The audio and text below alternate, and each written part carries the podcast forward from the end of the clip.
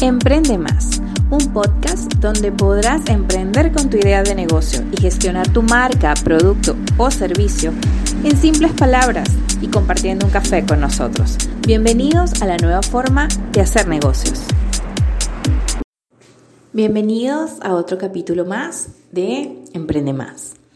Hoy vamos a hablar de un tema bastante, bastante interesante. Muchos de ustedes han escuchado por allí algo como marketing 360. Y cuando están frente a la propuesta de servicios de alguna empresa de marketing digital, a empresa de publicidad o tercero que maneje redes, posiblemente han escuchado incluso en internet, vamos a hacer una estrategia de marketing 360. Y la gente mm, le parece impresionante, es uno de estos terminologías de marketing en las que muchos de mis colegas lo viralizan y se meten en eso, pero como siempre, eh, yo, yo, digo que soy una marketera distinta, porque a mí siempre me ha gustado explicarle a mi cliente sin llenarlo de información, pero dejarle muy claro cuando se le propone una estrategia el por qué. Muchas veces mis colegas eh, dicen o, promocionan un estilo de estrategia y nunca dicen el por qué.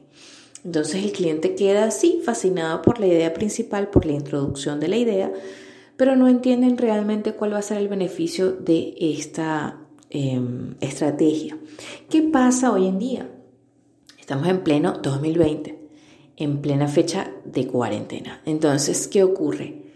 Que hoy en día ya se tiene una percepción, ya ha pasado el tiempo suficiente como para saber que el mundo del negocio no va a ser el mismo cuando terminemos esta etapa. Y muchos negocios van a tener que cambiar, modificar o añadir estrategias para mejorar sus ventas o para posicionarse de nuevo en el mercado, incluso para sobrevivir como negocio. Entonces, cuando llegan y ustedes, y ojo, esto lo, digo también para colegas que trabajan en el área del consultoría y que también quieren, em, bueno, hacer este tipo de propuestas novedosas que, que lleven a ese cliente a decidirse a trabajar con ellos. Y que cuando propongan una idea, expliquen el por qué y cuál va a ser el beneficio. Entonces, bueno, pasando a este intro, em, Seguimos hablando de que muchos lugares, eh, internet, personas, habrán podido escuchar eso de marketing 360. Hoy les voy a explicar un poco un resumen muy claro, sencillo y desde mi punto de vista, obviamente, cada uno por favor investigue, lea un poco más y mm, digamos que saque sus propias conclusiones y haga su, su propia idea de lo que es el marketing 360. Pero en pocas palabras, esto eh, deviene de una idea planteada por Philip Kotler, el llamado padre del marketing, em, quien acuñó el, el nombre de marketing holístico. Y en ese momento lo que se quería era hacer una transformación porque ya se preveía y se veía ese cambio de em, la forma en la que se venía haciendo marketing y publicidad. Obviamente pasábamos ya de los medios tradicionales a los medios novedosos o no tan tradicionales y eh, este tipo de em, novedad había que medirle de una forma diferente. Entonces se creó este término de marketing holístico que lo que buscaba era de tratar de explorar todas las vías posibles y de transmitir el mensaje por todas las vías posibles para que de esta manera pudiera llegar a todo el público que pudiera acceder a ese mensaje. Es decir, la base de la estrategia 360 es difundir el mensaje para todas las plataformas que estén disponibles y tratar de llegar a todos los públicos que estén disponibles para lograr captar la mayor cantidad de personas hacia nuestro producto, marca o servicio. Básicamente es eso. Entonces, en pocas palabras, castellano, como diríamos coloquialmente, esto lo que quiere decir es que pongamos, a ver, em, un jugo, una marca de jugos, jugo de naranja marca A. Jugos de naranja marca A va a tener este, una campaña publicitaria y quiere conquistar todos los mercados posibles. Entonces, esta estrategia 360 vamos a poner en este ejemplo que cuenta con un presupuesto bastante amplio que permite la inclusión no solamente de medios digitales, sino de medios tradicionales. Y vamos a suponer en este ejemplo también que no estamos bajo cuarentena para poder hacer eh, o darle más herramientas a nuestro ejemplo. Entonces supongamos que estamos trabajando en ese escenario y marca de jugos de naranja A quiere hacer una estrategia 360. No es más que se va a crear contenido para una campaña que se va a difundir por televisión, por radio, prensa escrita, vallas publicitarias y al mismo tiempo redes sociales. Y dentro de esas redes sociales va a ir a Twitter, va a ir a Facebook, va a ir a Instagram, va a ir a TikTok, va a ir a Snapchat y va a ir a Pinterest. Básicamente, pueden quedarme algunas por fuera. Pero lo que quiero decir es que esta estrategia va a tener su mensaje obviamente principal de la marca, lo que quiere transmitir con su producto y este mensaje se va a acondicionar a todos los públicos de todas las alternativas que estamos explicando. La idea es que ese contenido dé la vuelta por el, el, el redondo, el círculo perfecto, podríamos decir, que engloba toda la población que está en el mercado disponible para nuestro producto. Mercado no en sentido de mercado físico, sino mercado en sentido de mercado de negocios. Entonces, que eso es un buen punto para hablar en otro podcast, pero bueno, pídamelo por, por correo o por mensaje directo a ver si quieren que hablemos sobre el mercado, el concepto de mercado. Entonces, la estrategia 360 lo que quiere hacer es llevar el mensaje a todas las plataformas disponibles para llegar a todos los públicos. Exacto. ¿Cuál es el beneficio que yo le veo a esta mm, modalidad? Me parece que es una muy buena idea, porque obviamente, como siempre les he dicho, a mayor público, a mayor tipos y personalidades y perfiles de consumidores puedas llegar, más oportunidades tiene tu producto de que sea adquirido y de gustar y de que sea aceptado. Sin embargo, me parece que, o una de las cosas que podría criticarle a este movimiento es que no creo que todos los negocios sean aptos para una mm, estrategia 360, por dos motivos principales. El primer motivo, la parte dineraria. O sea, me, parece que el presupuesto y, la economía en este tipo de estrategias influye mucho porque tanto para contratar un equipo de trabajo, o sea, mm, estamos claros en algo. Y si no lo tenemos claro, ustedes me mandan un correo y me dicen, Karina, no lo tenemos claro y yo lo vuelvo a explicar, como hacía con mis alumnos cuando les daba clase. Em, realmente no todas las redes sociales, o sea, no todo el que ve Facebook, ve Twitter o ve Instagram, o sea, eh, hay personas que tienen afinidad con un estilo de red social. Cada red social tiene su estilo, tiene su personalidad de marca, tiene su público objetivo y una forma de transmitir el mensaje. Por lo tanto, aunque muchas personas sepan de todas las redes y estemos todos interconectados, entre comillas, em, hay personas que se levantan y revisan con un café su Instagram para ver la foto del día. Hay otras personas que llegan a, a sentarse antes de trabajar y ven el Twitter para ver las noticias.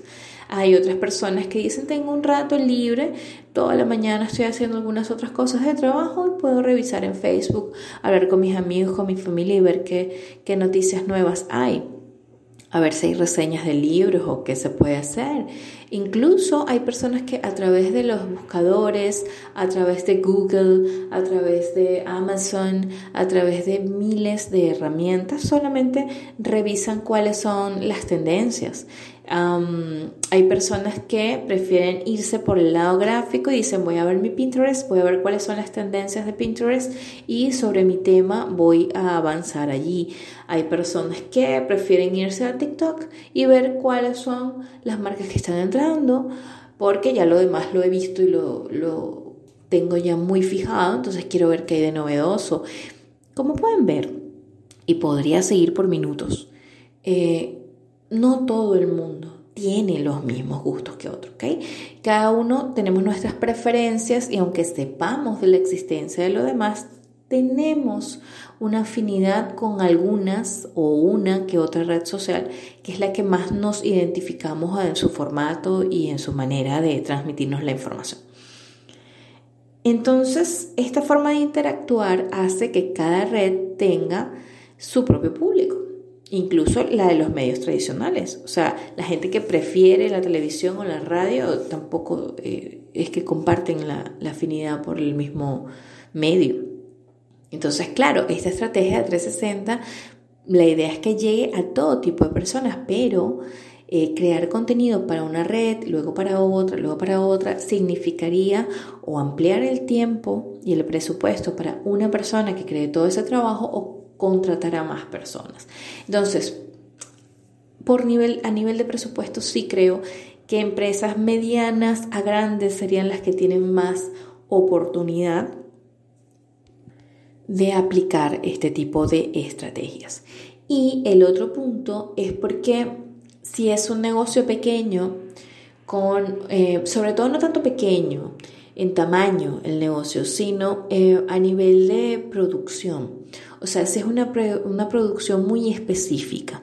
Por ejemplo, yo creo o, mi empresa genera marcos para cuadros. Sí, o sea, puedes hacer muchísimos modelos, pero ¿qué tan variado puede ser el mensaje cuando solamente te dedicas a una sola cosa? Entonces, ahí para mí sería mucho más rentable estar presente en dos o tres redes sociales que se adapten muchísimo más, con las que tú veas o creas o notes que tu mensaje va a estar mucho más acorde, mucho mejor encajado, que estar en todas, transmitiendo el mismo mensaje que a lo mejor si yo soy tu seguidor y te sigo en tus tres redes principales y sabes para qué te voy a seguir en las demás aquí ya te veo. Es cuestión de adaptarlo y tienes que conocer muy bien a tu tipo de público también. Pero supongamos que tú eres una marca de productos alimenticios masivos. Entonces tienes, digamos, cuatro o cinco productos de una misma marca o incluso tienes marcas dentro de marcas, o sea, tienes submarcas. Entonces allí sí, o sea, una estrategia 360 sería genial porque eh, deberías o podrías adaptar el mensaje de cada producto a cada red y podrías hacer estrategias maravillosas. Entonces, como lo que se busca es el aprovechamiento de cada estrategia que puede salir, lo que quisiera dejarles como beneficio de esta estrategia 360 es que traten de identificar la mayor cantidad de perfiles de redes o de medios disponibles en los que podrían estar presentes con su producto. ¿ok? Hagan un estudio chiquitito, cuando les digo un estudio es un pequeño análisis de ver cómo es la red, a qué público generalmente va y háganse la pregunta, ¿mi producto iría bien allí?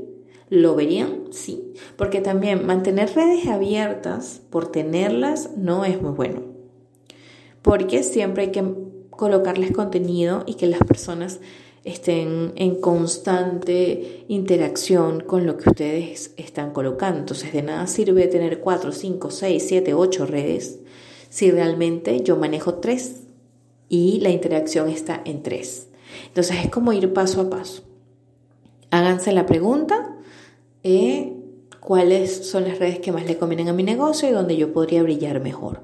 Y sí traten de estar posibles en todas aquellas que les sirvan. Si eres una empresa muy grande o mediana grande, tienes muchos productos o muchas submarcas o tienes un presupuesto bastante eh, holgado, entonces sí, entra de una vez a la estrategia 360. Si no, si eres mucho más pequeño, tienes un, em, digamos, producto más específico, tú trata de estar presente en tres o cuatro redes sociales que manejes muy, muy bien y que traten de abarcar los distintos perfiles de consumidor. Pero este, sí diría que a pesar de tener sus beneficios, mm, a veces no es, o, yo considero que porque algo esté viral o esté de moda, no necesariamente le va a servir a nuestro negocio. Puede que sí, como puede que no. Estamos a un 50% de probabilidades. Entonces, lo importante es estudiar bien, primero conocer bien nuestro público. Segundo, conocer bien cuál es el mensaje que queremos transmitir y luego entonces estudiar en qué redes podríamos brillar más con nuestro producto para poder disponer de ese mensaje en todas esas plataformas. Y bueno, hemos llegado al final de este capítulo. No se olviden de escucharnos en la próxima entrevista. Nuestras redes han sufrido un cambio. Eh, porque bueno, hicimos una, un refrescamiento de la marca de la agencia. Por lo tanto, bueno, al final de cada capítulo sonará eh, una pequeña despedida en la cual estarán nuestras nuevas redes y patrocinantes.